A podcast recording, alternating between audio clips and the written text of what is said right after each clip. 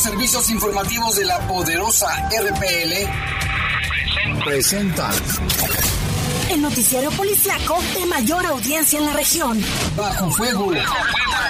Notas, comentarios y más. Jaime Ramírez, Lupita Antilano y Lalo Tapia. Trabajamos en conjunto para mantenerte informado de los sucesos más importantes ocurridos al momento. Ocurridos al momento. En Bajo Fuego, tu opinión es importante. Comunícate al 477-718-7995 y 96. WhatsApp 477-147-1100. En Bajo Fuego, esta es la información.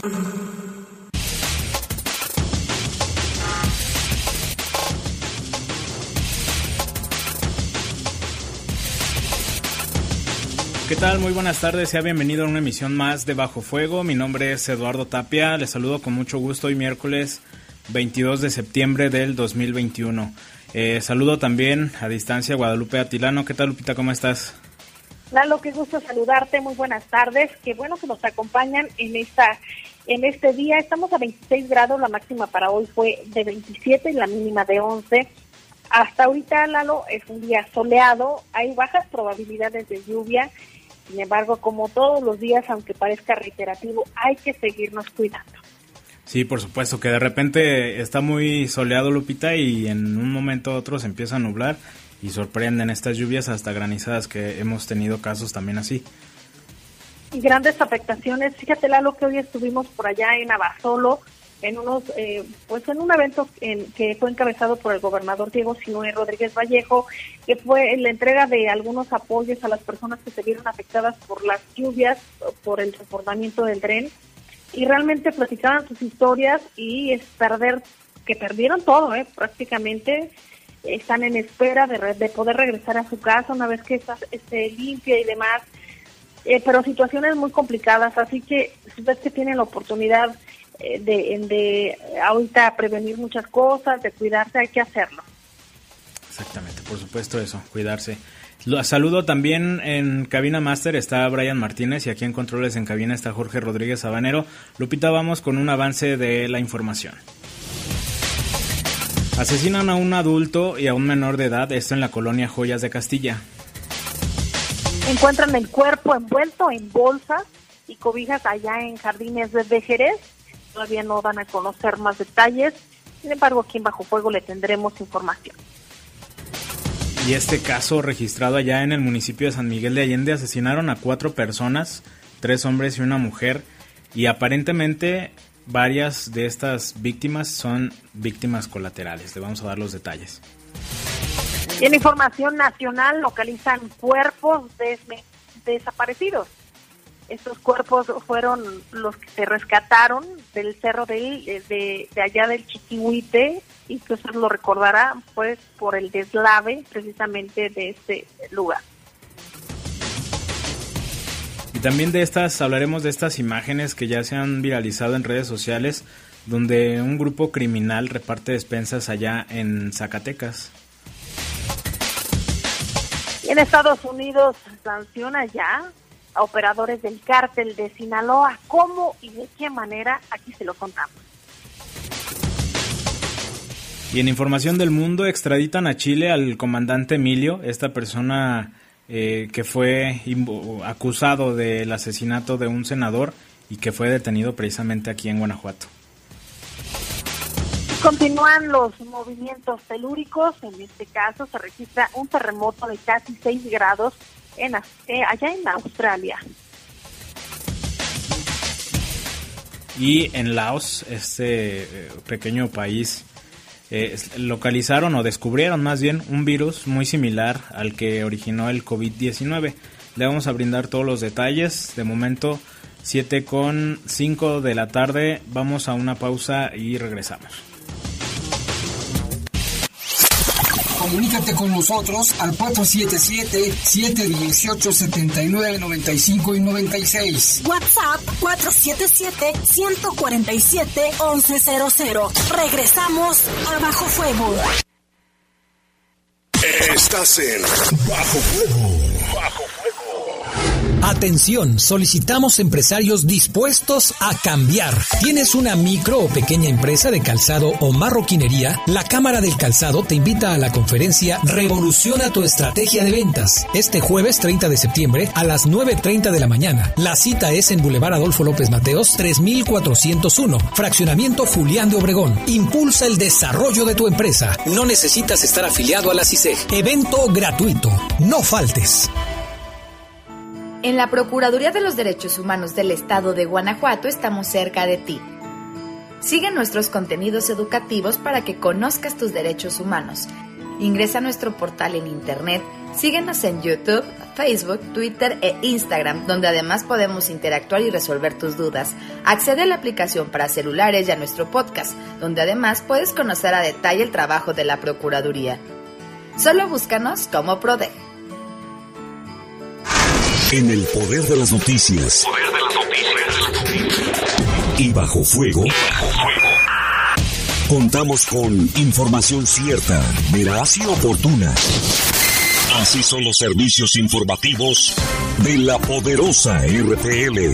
100% confiables. Confiables, Diariamente llegan al relleno sanitario 1.600 toneladas de residuos de casas y comercios. Para alargar la vida útil del depósito sanitario, es importante que antes de tirar la basura la separes. El papel, cartón, plástico, vidrio y tetrapacks pueden reutilizarse. Solo entonces puedes depositarla en un centro de acopio con un recuperador urbano o en los programas de separación municipales.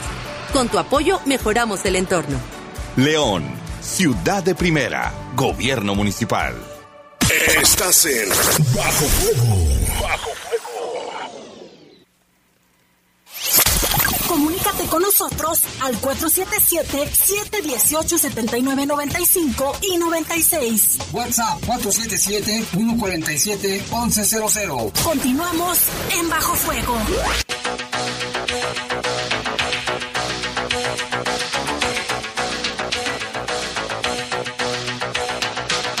Son las 7 de la tarde con 8 minutos, ya regresamos a Bajo Fuego, vamos de lleno con toda la información de carácter eh, nacional. Rescatistas localizaron la tarde de este martes de ayer, en la tarde noche, se rescataron los cuerpos de dos personas que estaban en calidad de desaparecidas luego del desgajamiento en el cerro del Chiquihuite, allá Nepantla, en el Estado de México.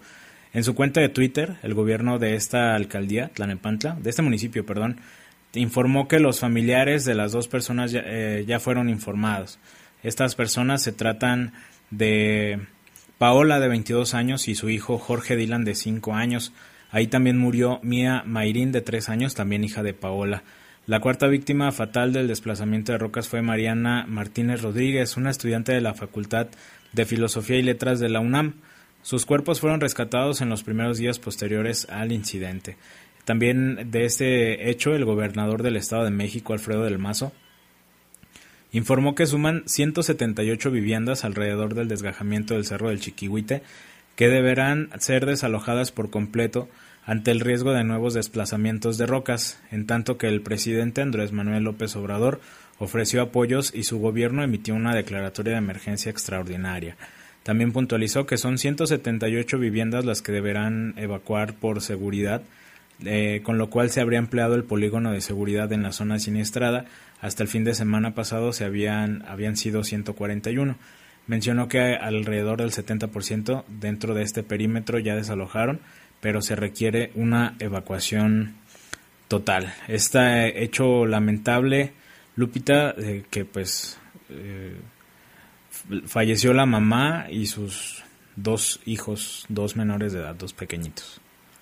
Y se dio conocer por parte de autoridades federales, Lalo, que respaldarán a estas personas afectadas y que llegarán los apoyos. Ojalá que lleguen pronto para que estas personas puedan tener un lugar donde vivir, dado que ahorita se encuentran las viviendas en las que habitaban en, en ruinas, prácticamente en escombros.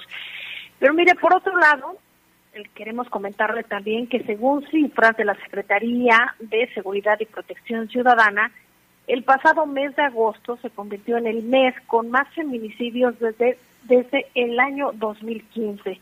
Con 107 casos registrados, le sigue el mes de mayo del, del mes en curso con 101 feminicidios.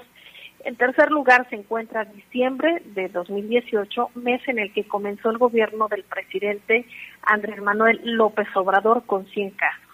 Ante ese panorama, el gobierno federal justificó el incremento de las cifras debido a que comenzó a tipificarse de una manera más clara, es lo que ellos dicen, eh, este delito se, se tipificó a partir del 2019. Desde enero hasta agosto del 2021, el feminicidio tuvo un incremento a nivel nacional del 8% en comparación con el mismo periodo de 2020. En los meses en los que se registró el menor número de feminicidios fueron julio de este año y abril del 2019 con 68 casos. El primero de septiembre, durante su tercer informe de gobierno, el presidente Andrés Manuel López Obrador reconoció que los feminicidios han aumentado en 13% durante los tres años de su gobierno, pero insistió en que este incremento se debe a que antes el delito no se clasificaba correctamente. Bueno, en otra información ya le adelantábamos sobre este caso de, de estas imágenes que se han viralizado en redes sociales en donde el cártel Jalisco Nueva Generación, este grupo eh, delictivo, repartió despensas a habitantes de las comunidades del municipio de Genaro Codina, esto allá en Zacatecas. Ellos fueron afectados por las lluvias y el desbordamiento de la presa de San Aparicio. En redes sociales circulan ya las fotografías de las despensas que aparentemente fueron repartidas en las comunidades de Santa Inés, Paso de Méndez y otras de ese municipio que está a unos 41 kilómetros de la capital. En Twitter, un usuario difundió las imágenes acompañadas del texto que cita las cuatro letras de, de este cártel y mencionaba al sapo, así como tal, una persona, o refiriéndose a una persona que reparte despensas en Zacatecas, y otros usuarios detallaron que se trató de en total mil despensas. Este sujeto, apodado el sapo, eh, es Hugo González Mendoza, uno de los principales capos del grupo delictivo que lidera Nemesio Ceguera Cervantes, el Mencho, y hasta el momento pues no hay un pronunciamiento por parte de las autoridades, Lupita, y que no es la primera vez, ¿no? Hemos visto imágenes en muchas ocasiones también en, en Sinaloa precisamente y en varias partes de la República donde eh, se difunden imágenes de, de, este tipo de situaciones, ¿no? Que se reparten despensas, eh, cobijas cuando llega el invierno, también juguetes para, para los niños en Día de Reyes y las autoridades generalmente no dicen nada. Ese caso también se ve muy muy acentuado allá en el estado de Michoacán, Lalo, donde varias comunidades eh, tienen pues precisamente esta necesidad económica y algunos pobladores ya hace algunos años decían que existe el gobierno y el otro gobierno pero bueno, ese es otro caso.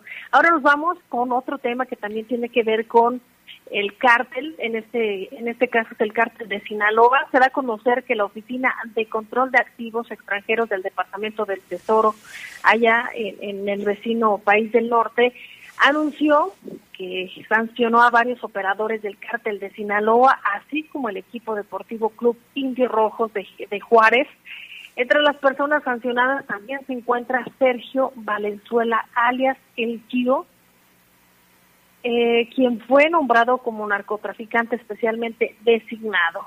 El reporte indica que Valenzuela reporta directamente a Ismael El Mayo Zambada, líder del cártel de Sinaloa. La sanción implica que todas las propiedades que estén en los Estados Unidos o en posesión o control de personas estadounidenses y que estén a nombre de las personas designadas deberán ser bloqueadas e informadas a la oficina de control. Además de Valenzuela, también se sancionó a otros siete ciudadanos mexicanos por brindar asistencia material. Entre ellos está Leonardo Pineda Armenta, la mano derecha de Valenzuela y quien dirige presuntamente las operaciones por él. También se designó a dos empresas en México por ser propiedad o estar bajo el control de Rochín Hurtado y Marrufo Cabrera. Eh, esto se da a conocer, Lalo, en el contexto de las operaciones que realiza ahí en Estados Unidos y que menciona otras personas que están involucradas presuntamente eh, pues en, en, actividades ilícitas y que ya están bajo la lupa de la Oficina de Control de Activos Extranjeros del Departamento del Tesoro de Estados Unidos. Y ahora tenemos información del mundo. Fíjese que Raúl Escobar Poblete, conocido como el comandante Emilio, fue extraditado desde México a Chile para enfrentar la justicia por el asesinato del senador Jaime Guzmán cometido en 1991. Escobar Poblete llegaría a Chile eh, de madrugada en un vuelo de la Fuerza Aérea escoltado por la Policía de Investigaciones. Esta persona estaba detenido aquí en México desde el 2017, cuando fue capturado, seguramente lo recuerda, allá en San Miguel de Allende, bajo el alias de Ramón Alberto Guerra Valencia por varios por el delito de secuestro. Además de Emilio, otro involucrado en este caso es Ricardo Palma Salamanca, que reside en Francia, país en que le otorgó asilo político en noviembre del 2018. Esta persona fue también condenado por los tribunales chilenos a presidio perpetuo por el asesinato del senador Jaime Guzmán y también por el secuestro de Christian Edwards, hijo del fallecido dueño de El Mercurio. Sumado a ello, el comandante Ramiro purga dos cadenas perpetuas simples desde, desde agosto del 2019 por el asesinato de Guzmán y el secuestro de Edwards. Y esta persona, Lupita, según eh, también algunos eh, informes, estuvo involucrado en el secuestro de Diego Fernández de Ceballos. Y ahora nos vamos hasta Australia. Allá un terremoto sacudió el sureste el miércoles, el día de hoy, por la mañana cerca eh, pues de, de, allá de Australia en una zona pues muy poblada. esto se da a conocer que es la segunda ciudad más grande del país. El sismo, eh, que es poco habitual en esa zona, se produjo sobre los sobre las nueve de la mañana de, de día de hoy. Se sintió a kilómetros de distancia, es lo que se da a conocer Lalo a través de las redes sociales. Según el Servicio Geológico estadounidense, fue de magnitud 5.8 y a una profundidad de 10 kilómetros. Las imágenes que circulan en las redes muestran los escombros de lo que parecían algunos ladrillos desprendidos de los edificios en una zona muy popular comercial. Y también, precisamente, Lupita, ahorita que hablábamos del, del la Oficina del Control de Activos Extranjeros del Departamento de Tesoro de Estados Unidos se da a conocer esta información que ya borraron precisamente de esa lista que mencionabas hace un rato, la llamada lista negra al exfutbolista Rafael Márquez, Rafa Márquez, así como a todas sus empresas y sus fundaciones relacionadas con el ex capitán de la selección mexicana de fútbol. A partir de este miércoles, todas las propiedades e intereses de la, en la propiedad de las personas o entidades listadas que se encuentran en los Estados Unidos o en posesión o control de estas personas ya no serán bloqueadas. Recordamos, recordemos que Rafa Márquez fue acusado de lavado de dinero y presuntos vínculos con el narcotráfico desde agosto del 2017.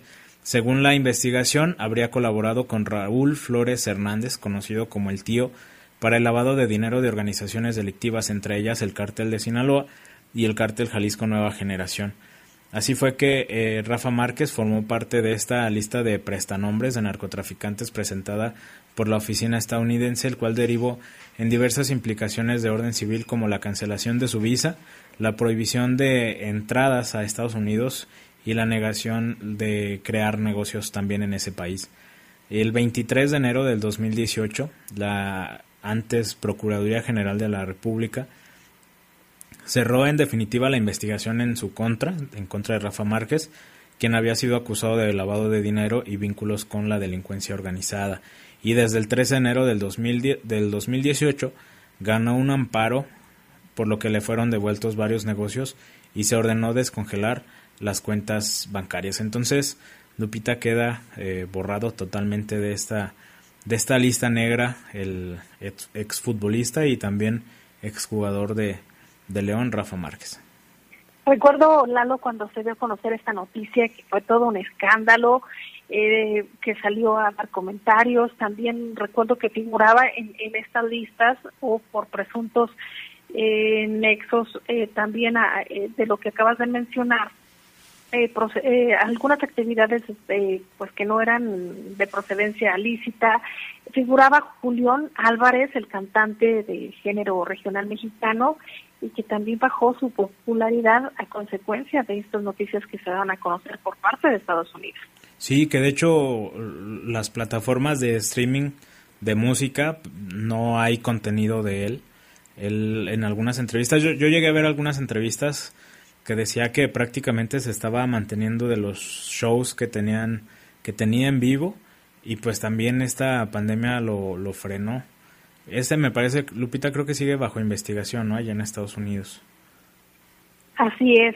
Y tenemos también información, Lalo, en cuanto a un virus que se acaba de descubrir. Las investigaciones eh, han dado a conocer por parte de científicos del Instituto Pasteur de París que anunciaron que ya han descubierto en murciélagos del norte de Laos una cepa del virus muy parecida al SARS-CoV-2 que originó la COVID-19.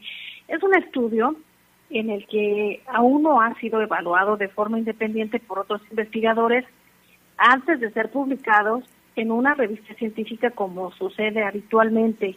Cabe destacar que los investigadores franceses, junto a sus padres del Instituto Pasteur de Laos, y de la Universidad Nacional de este país llevaron a cabo entre finales del 2020 y principios del año actual una misión en el norte de Laos para analizar diversas especies de murciélagos que viven en grutas y que fueron practicados algunos estudios para dar a conocer lo que ahorita les estamos comunicando. Tras estos análisis de las diversas muestras recogidas y gracias a los datos que coinciden, lo que dicen los científicos es que sospechan que algunos murciélagos podrían llevar este virus. Eh, la secuela de los virus hallados en los murciélagos son casi idénticas a las del SARS-CoV-2 y los investigadores pudieron demostrar que es capaz de contaminar células humanas. Recordar que el SARS-CoV-2, que fue encontrado en murciélagos, que apareció en Wuhan y que ahorita nos trae en jaque a todo el mundo. Eh, también pues fue un virus que eh, todavía sigue estudiándose para encontrar una cura y que pueda salvar a la humanidad de morir a consecuencia de este virus. Sí, exacto, y que pues Lupita es importante señalar que esta noticia pues ya le ha dado la vuelta al mundo, ¿no? Pero los científicos y los expertos en este tema lo que señalan es que pues hay que esperar a que se siga estudiando no quiere decir que, hay otro virus que pueda atacar a los humanos, pero está todo bajo investigación. Lo único que se da a conocer es el descubrimiento de este, pues, pues de este virus muy, muy similar al SARS-CoV-2 y esperemos que, que, pronto se den mm, resultados de esas investigaciones. Y bueno, son las 7 con 23 minutos, 7.23 de la tarde. Vamos a una pausa y regresamos. Comunícate con nosotros al 477-718-7995 y 96. WhatsApp 477-147-1100. Regresamos a Bajo Fuego. Estás en Bajo Fuego. Bajo en estos seis años invertimos como nunca en obras que cambian vidas. Fueron 570 calles pavimentadas, rehabilitamos redes de agua potable y drenaje en 80 colonias, recuperamos 150 espacios públicos y ahora nuestra zona rural tiene mejores caminos, servicios públicos dignos y 81 delegaciones con internet gratuito. Seis años contigo y por ti. Héctor López Santillana, presidente municipal de León. Norteños, chilangas, sureños, costeñas, yaquis, mayas, mazaguas, campesinos, roqueros, millennials, centennials, abuelas, tías, primos. Con tanta diversidad es imposible pensar igual. Pero hay muchas cosas que nos unen. Nos une la libertad de tomar decisiones. Nos une la convicción de que la democracia es la única ruta que tiene un país libre. Nos une el INE. Mi INE nos une.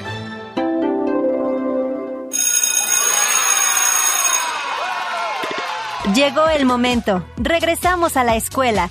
El lavado de manos es muy importante, pero hay que hacerlo bien. Moja tus manos y aplica jabón. Talla al menos 20 segundos la palma, el dorso, las uñas y entre los dedos. También las muñecas. Enjuágate bien. Sécate con un papel y úsalo para cerrar la llave y abrir la puerta antes de desecharlo porque es un lugar seguro. Regresamos a la escuela.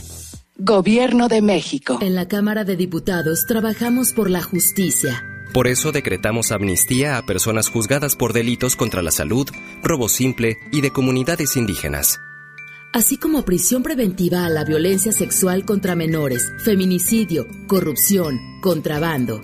Y castigar con cárcel a quienes expidan comprobantes fiscales falsos. Estas leyes ya son tus derechos. Cámara de Diputados.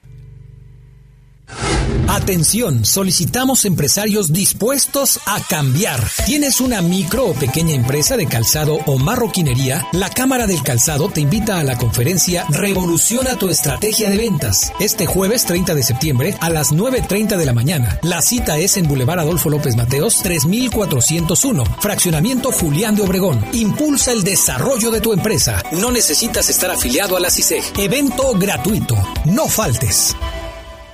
León es la primera ciudad en Latinoamérica en contar con internet gratuito en el transporte público. Además, estamos probando la primera unidad totalmente eléctrica. En seis años contamos con más de 4.000 cámaras y dispositivos para la vigilancia. Hoy somos la primera ciudad inteligente en todo el país con una visión humanista. Seis años contigo y por ti. Héctor López Santillana presidente municipal de León. Estás en Bajo Fuego. Bajo Fuego.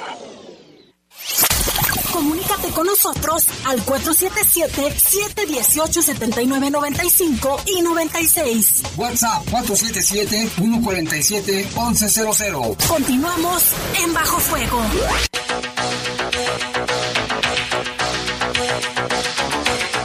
7 de la tarde con 27 minutos y ahora vamos con información de casos registrados aquí en el municipio de León. Allá en la colonia Joyas de Castilla fueron asesinados con armas de fuego dos jóvenes de quienes, bueno, se ha confirmado la identidad solo de uno de ellos. El otro es un menor de edad de 16 años. Esto ocurrió minutos antes de la medianoche de ayer, cuando los reportes de vecinos de la calle Circuito Segismunda y Circuito Romanceros eh, indicaban de estas detonaciones de arma de fuego. Aparentemente las dos víctimas estaban con familiares cuando llegaron un par de sujetos armados y les dispararon en varias ocasiones para después huir en un vehículo del cual no se dieron a conocer características. Los paramédicos confirmaron el fallecimiento de ambos ahí en la cochera del domicilio, uno identificado como Edgar de 25 años y el otro es un menor de edad de tan solo 16 años. La zona inmediatamente quedó bajo resguardo de autoridades. Estuvieron realizándose los operativos por parte de policías y elementos de la Guardia Nacional. Sin embargo, hasta el momento no hay ninguna persona que haya sido detenida y tampoco, tampoco se ha confirmado el motivo de esta agresión en contra de dos personas allá en la colonia Joyas de Castilla. Un hombre de quien no se ha confirmado la identidad fue asesinado de varios disparos de arma de fuego durante la madrugada allá en la colonia San Felipe de Jesús, aquí en el municipio de León. El hecho se reportó aproximadamente a las 2 de la madrugada de este miércoles en la calle Jerusalén y el Boulevard Vicente Valtierra. Según las primeras versiones sobre esta agresión señalan que eh, al menos pues eran varios hombres quienes eh, se dieron a la fuga, no hay detenidos, quienes comenzaron a agredir a la víctima y esto fue con arma de fuego, como ya le comentábamos. El hombre de quien no se conoce la identidad intentó correr, pero fue alcanzado por las balas y cayó lesionado. Al poco tiempo acudieron policías y paramédicos para brindar la atención correspondiente, pero solo confirmaron que ella no contaba con signos vitales debido a la gravedad de las lesiones. En el lugar fue asegurado, en lo que realizaban los trabajos de investigación, fue asegurado el lugar acordonado como es el protocolo por parte de policías eh, municipales. Hasta el momento la autoridad no ha dado a conocer si hay personas detenidas o no. Y otro caso registrado también durante la madrugada de este miércoles fue en la colonia Jardines de Jerez. Ahí se encontró el cuerpo de una persona envuelta en una cobija y también en bolsas de plástico.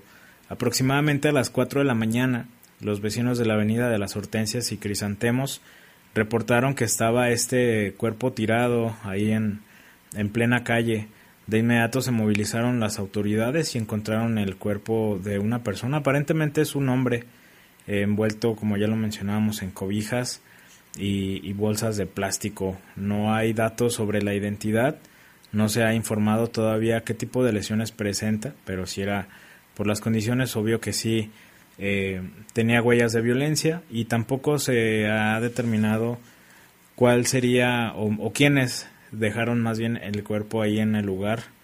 No hay, no hay avances en la investigación. Y Lupita, este a Colonia Jardines de Jerez y toda la zona de, o algunas partes de esa, de esa, de, la zona conocida como Jerez, ha sido pues escenario de varios casos también. Hace, hace un poco, hace unos días, semanas, se localizó también el cuerpo de un hombre y una mujer. Otra persona que aparentemente recolectaba cartón, también fue encontrada ahí en la zona. Y hace como un mes, mes y medio, en, en toda esa zona de, de Jerez, como lo señalábamos, hubo aproximadamente ocho asesinatos en una semana. Entonces hay un foco rojo hacia las autoridades, el llamado de atención.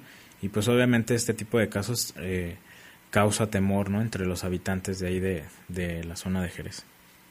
La colonia 10 de mayo también es otro foco rojo. Hay autoridades investigan la muerte de un hombre que fue encontrado con golpes en la cabeza. Los hechos ocurrieron alrededor de las 10.30 de la mañana de, de ayer, ahí sobre la calle Madre Rosa y Madre Patricia, cerca de las vías del tren. Seguramente usted que nos escucha ubica muy bien esta zona. De acuerdo con las primeras versiones, policías municipales que pasaban por el lugar se percataron que se encontraba ahí un cuerpo, por lo que solicitaron apoyo a paramédicos y confirmaron la muerte de este.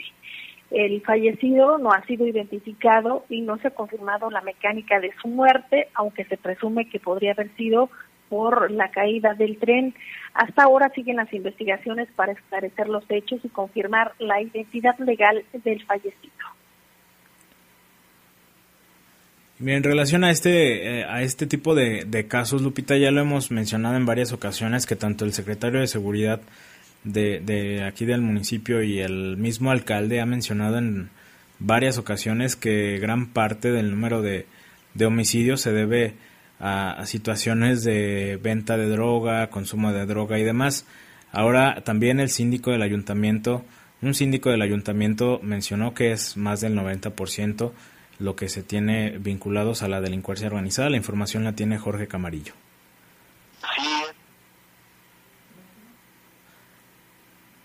A ver, ahorita tenemos la información completa, pero Lupita, si recuerdas, han, dicho en repetidas ocasiones varios eh, autoridades precisamente esto, que, que la mayoría son vinculadas al tema de consumo y venta de drogas. Vamos a escuchar la nota y ahorita lo comentamos.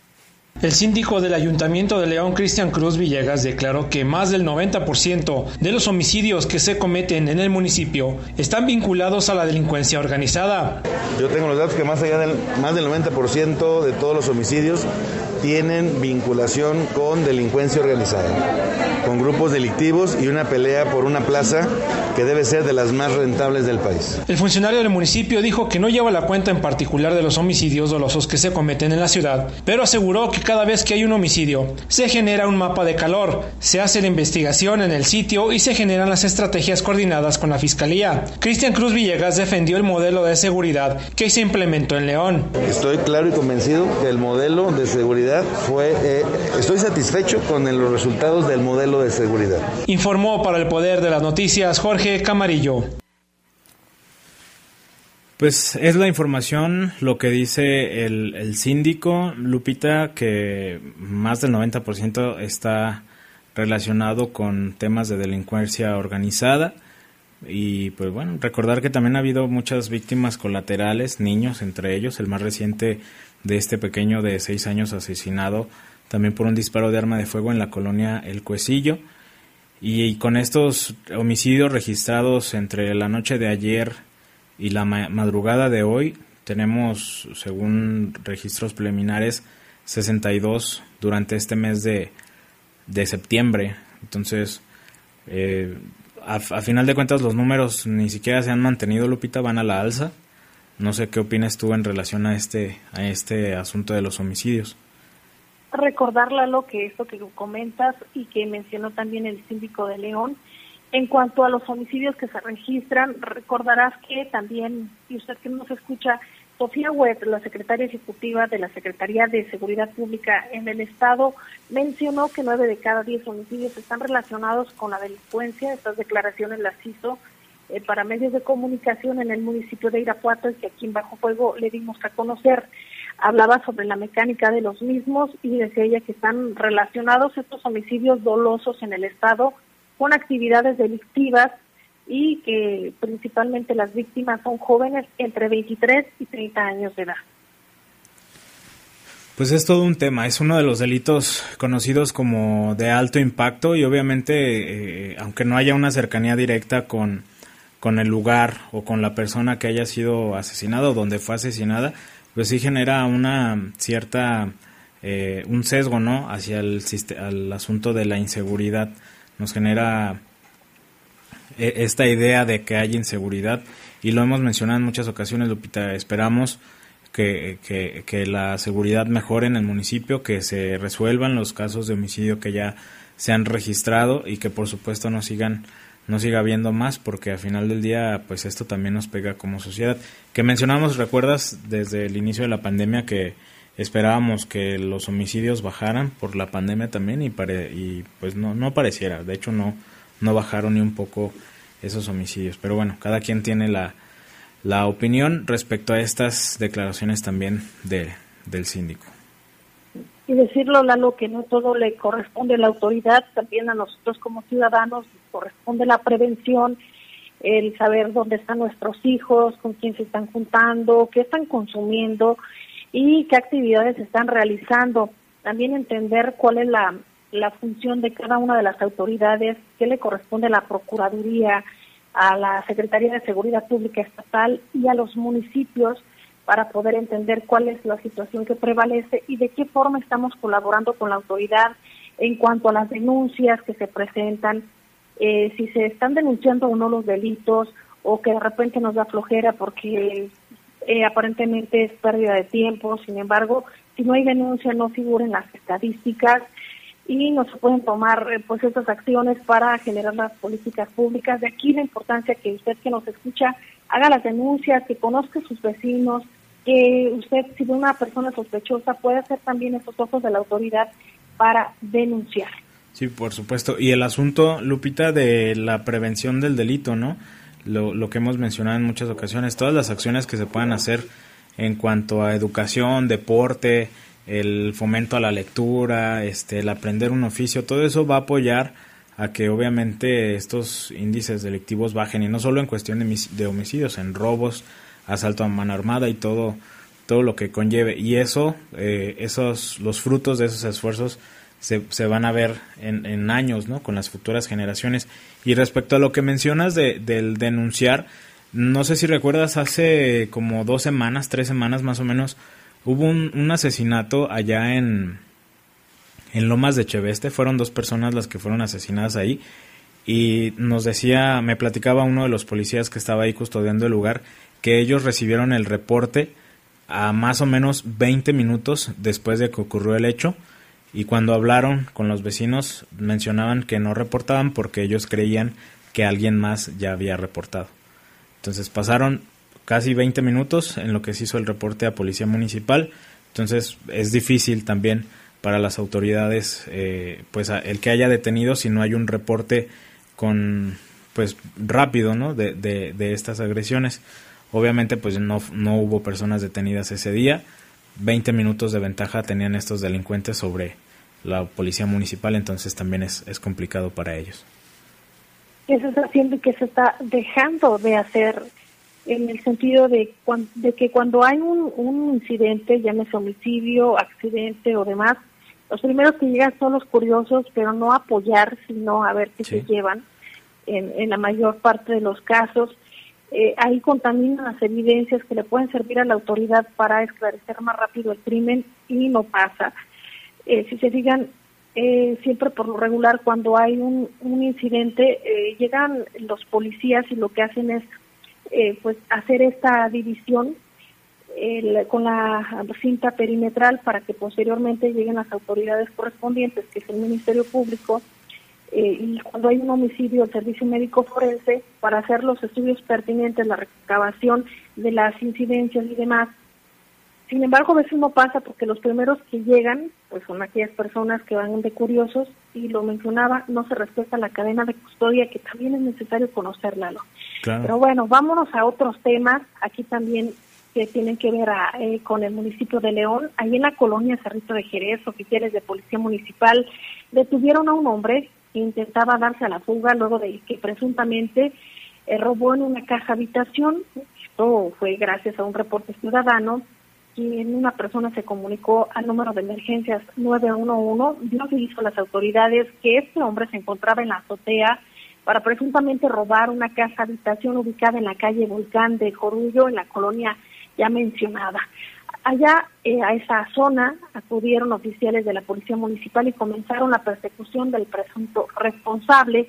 Los uniformados lograron la detención de un hombre identificado como Julio Saúl, de 18 años, acusado de robo.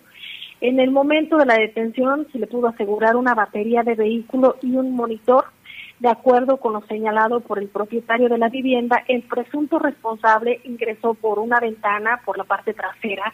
Además, lo reconoció un vecino de la colonia. Ya el detenido y lo asegurado fueron puestos a disposición de las autoridades correspondientes, quienes procederán con la investigación.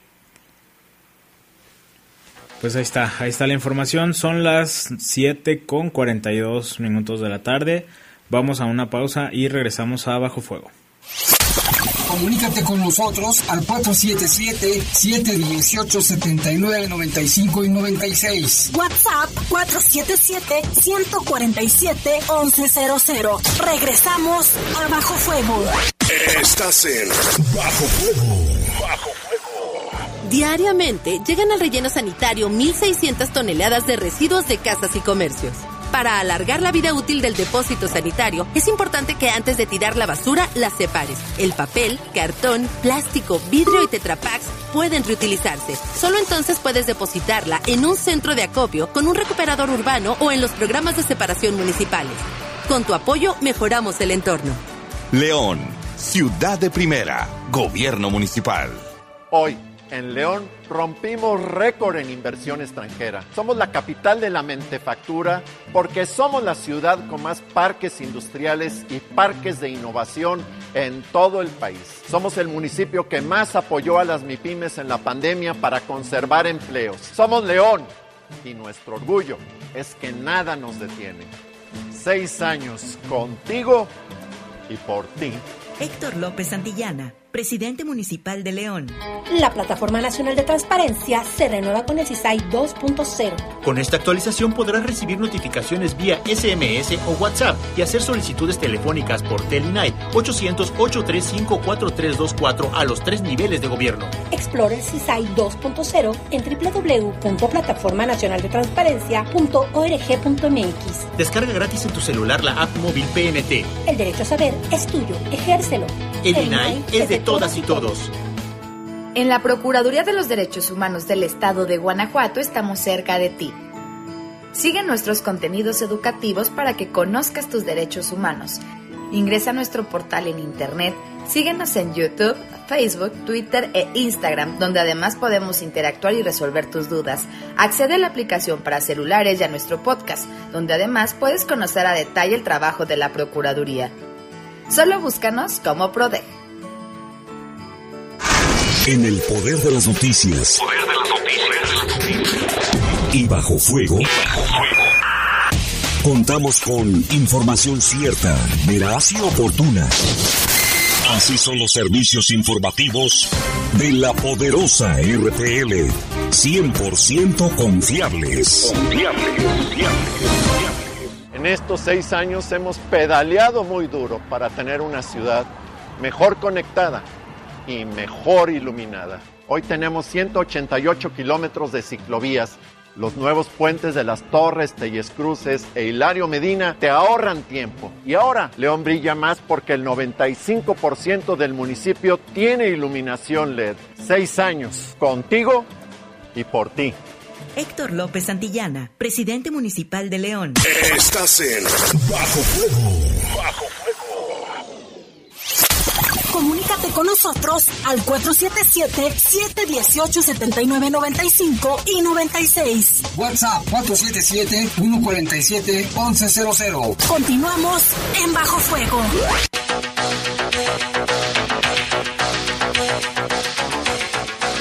Siete de la tarde con 45 minutos y continuamos con más información de un caso registrado también aquí en el municipio de León. Un hombre fue detenido por elementos de policía municipal como el presunto responsable de despojar de sus pertenencias a una mujer en el transporte público. Esto fue luego de que bajara de, del camión. De acuerdo con el señalado por parte de la afectada, había bajado de un camión cuando un sujeto le sacó su celular de la bolsa de la bata que llevaba puesta. Ella comenzó a solicitar apoyo a las personas que pasaban por ahí y entre ellas detuvieron al responsable y lo entregaron posteriormente a elementos de policía municipal. Esto fue en el Boulevard Adolfo López Mateos y Francisco Villa, a la altura de la colonia La Martínica. El detenido se identificó como Juan Diego, tiene 32 años de edad y es vecino de la colonia Libertad. Se le aseguró lo, lo que había robado y fue presentado ante las autoridades correspondientes a fin de que pues se continúe con la investigación. Y la Secretaría de Seguridad Pública a través de personal de Policía Tránsito y la Academia Metropolitana también de Seguridad Pública pues realiza recorridos esta información la dan a conocer realizan recorridos por las estaciones de transferencia y paraderos obviamente con el fin de brindar mayor seguridad a los usuarios de transporte público también aquí en el municipio de León, elementos de las Fuerzas de Seguridad Pública del Estado, las FESPE, lograron el aseguramiento de un camión cargado con mercancía de abarrotes que está valuado en aproximadamente 100 mil pesos. Esta unidad había sido como reportada poco antes de, que fuera encontrada. Durante los recorridos que realizaban estos elementos fueron alertados sobre el presunto robo de un camión cargado con mercancía de abarrotes, por lo que se inició los operativos para poder dar con su paradero. Al poco tiempo se encontró este camión con las características reportadas, estaba todavía con la marcha encendida y la puerta de la parte trasera abierta en la calle San Gabriel y Buenaventura en Santa Rosa Plan de Ayala. En ese momento eh, pues se verificó que este camión de caja, caja seca modelo 2020 de color blanco eh, tenía reporte de robo y ha sido el reporte minutos antes de, de, haber sido localizado. Ya lo mencionábamos, la carga está evaluada en aproximadamente 100 mil pesos, quedó bajo investigación y bajo resguardo de las autoridades correspondientes. Ellos seguirán la investigación y pues será regresado a sus dueños.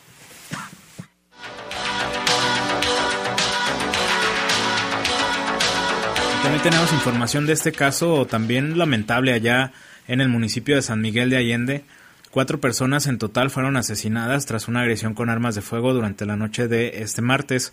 La agresión fue poco antes de la medianoche de ayer en la calle Humarán de la colonia San Rafael de ese municipio.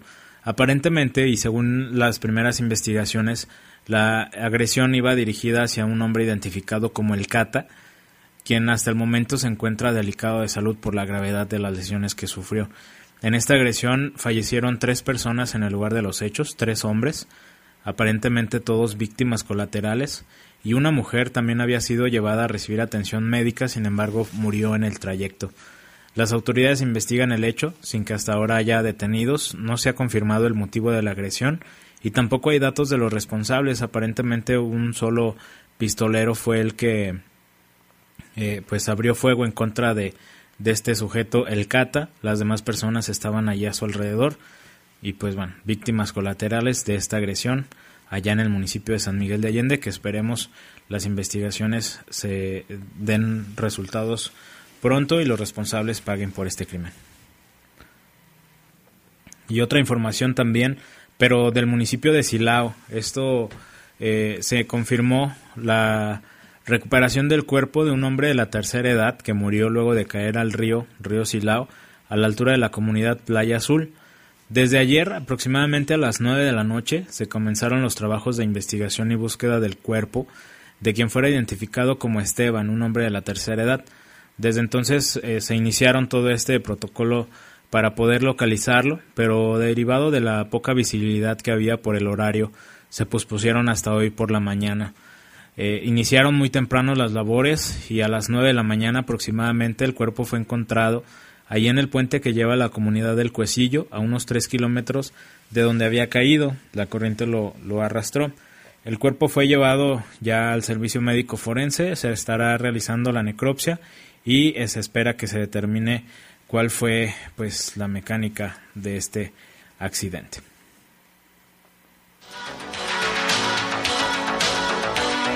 Información de Apaseo, Apaseo el Grande. Fue en la comunidad del Vicario, donde se localizaron restos humanos en un camino de terracería.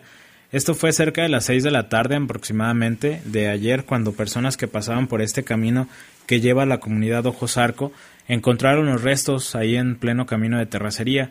Se dio aviso a las autoridades que llegaron al lugar, confirmaron el hecho, se aseguró el área y pues la investigación también está por parte de, de la Fiscalía del Estado para poder determinar tanto la identidad de la persona fallecida, determinar la mecánica del hecho y pues obviamente también dar con los responsables de quien hasta el momento no hay ninguna persona señalada. Y este otro caso, ya hablábamos hace un rato sobre el asunto de los feminicidios, pues eh, ya se dio a conocer la vinculación a proceso de un, de un hombre de 43 años por este delito, en el que una mujer fue asesinada de manera violenta en una finca abandonada allá en el municipio de Celaya, en una comunidad, más bien en un camino de terracería, en el camino que lleva a la comunidad de San Isidro de Silva. La víctima se llamaba Jessica, tenía 24 años, conocía plenamente a, su victimario, quien aparentemente lo había, ido a, a, verlo ahí en un lugar abandonado, la invitó a vender droga, a hacer algunos otros delitos y al negarse la apuñaló. Bajo una orden de aprehensión, agentes de investigación criminal capturaron al inculpado, este identificado como Marcos de 43 años, a quien se le acusa por el delito de feminicidio se determinó ya la vinculación a proceso penal y ordenó la reclusión en una cárcel de manera cautelar, lo que le mencionábamos anteriormente, la, la formal prisión. Esta es la vinculación a proceso, estará en prisión en lo que se amplía la investigación en su contra.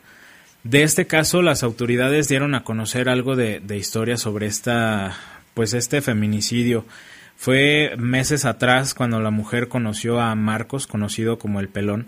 Hubo diferentes reuniones entre ellos, compartían y bebían juntos. Esta amistad que tenían estas dos personas comenzó a desquebrajarse cuando Jessica le reclamó a Marcos sobre el robo de una estufa.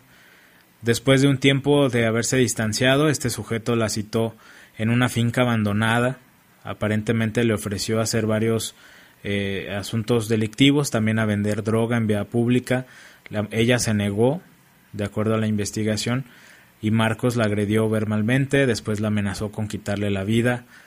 Y cuando Jessica pretendía huir del lugar, este sujeto la tomó por la espalda, la sometió, la lesionó en varias ocasiones con un cuchillo hasta terminar con su vida. Y bueno, este sujeto, Marcos, de 43 años, está ya tras las rejas en esta investigación eh, que se está realizando complementaria. Una vez que se termine este periodo de tiempo se dará a conocer si es sentenciado o no. Esperemos que si se confirma pues no salga, no salga de la cárcel esta persona. Y durante las primeras horas de este miércoles fue encontrado también el cuerpo de un hombre asesinado con armas de fuego en el libramiento de Yuriria, esto fue aproximadamente a las 3 de la madrugada, cuando automovilistas que pasaban por el lugar reportaban que estaba tirado el cuerpo de un hombre. Al llegar las autoridades confirmaron que se trataba efectivamente de una persona de quien no se han dado a conocer características físicas, únicamente se informó que vestía pantalón de mezclilla, traía una playera y una sudadera negra y junto al cadáver se encontraron algunos casquillos percutidos calibre .45. La investigación todavía continúa por parte de las autoridades. No hay ninguna persona que haya sido detenida en relación a este caso, pero pues ya, ya se investiga también esta situación allá en el municipio de Yuriria. Y también otra información ahora del municipio de Irapuato. Se dio a conocer que una de las personas que fue agredida con armas de fuego la noche de el martes, la noche de ayer, en la colonia 12 de diciembre, falleció y hay otra que está todavía debatiéndose entre la vida y la muerte. Este caso fue después de las 10.30, de la 8.30, perdón, de la noche, cuando se recibieron los mensajes sobre el ataque con armas de fuego en la calle San Ángel de la colonia 12 de diciembre.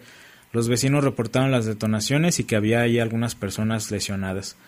Los paramédicos y policías que llegaron al lugar encontraron a Pedro, de 49 años, y a otro hombre de 45 con varias lesiones por arma de fuego. Los llevaron al hospital y posteriormente se confirmó el fallecimiento de uno de ellos, de Pedro, de 49 años. La otra persona, eh, un lesionado de 45 años de edad, todavía está bajo atención médica, está delicado de salud y pues eh, de los responsables no hay no hay ninguna ningún dato. Está bajo investigación este caso registrado allá en Irapuato Y en relación a pues este asunto de los homicidios registrados también durante el mes de, de agosto, el estado de Guanajuato se mantiene en primer lugar nacional en homicidios durante este periodo de, del año 2021, de agosto, de enero a agosto del 2021. Se registraron 649 víctimas menos que en el periodo de, del 2020, es decir, 21% a la baja aquí en el estado, pero de cualquier manera Guanajuato se mantiene en primer lugar. Hasta el mes de agosto, de acuerdo al, al Secretariado Ejecutivo del Sistema Nacional de Seguridad Pública, se acumularon en Guanajuato 2.383 víctimas de homicidio doloso aquí en Guanajuato, frente a las 3.032 de este mismo periodo del 2020 de acuerdo a la última actualización. Recordemos que eh, pues los estados con más, más homicidios ah, dolosos en el país es Guanajuato con esta cantidad, 2.383, Baja California está con 2.157, Michoacán con 1.754, el Estado de México con 1.716 y Chihuahua con 1.701. Guanajuato eh, Guanajuato, el Estado de México y Baja California eh, generalmente son los tres estados que más homicidios acumulan en, el historial de, los años recientes. El total de homicidios en el país durante estos ocho meses, de enero a agosto, son 22.611 y uno de cada diez se cometen en Guanajuato. Así son las cifras en este en este estado de Guanajuato. Entonces, difícil situación también en el estado. Otra vez el estado de Guanajuato siendo primer lugar en cuestión de homicidios. Y esta información, fíjese nada más, se dio a conocer por parte de medios nacionales en Nuevo León el fallecimiento de, de, un bebé que apenas tenía 13 días de nacido. Este falleció eh, por COVID-19 apenas a los 13 días de haber nacido y no presentaba ninguna comorbilidad ni malformación.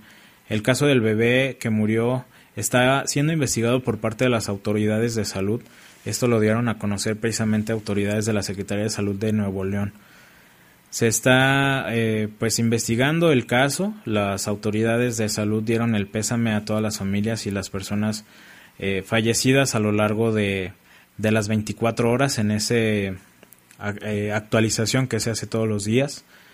Y es un caso curioso que está siendo investigado por las autoridades. Un bebé de tan solo 13 días de nacido fallecido allá en Nuevo León por COVID-19. Bueno, son las 8 en punto de la noche. Le agradecemos nuevamente eh, su atención durante esta hora con toda la información aquí en Bajo Fuego. Nos escuchamos mañana en punto de las 7 de la tarde. Muy buenas noches. Los servicios informativos de la RPL presentaron el noticiario policiaco de mayor audiencia en la región. Bajo Fuego. Bajo Fuego. Gracias por tu atención.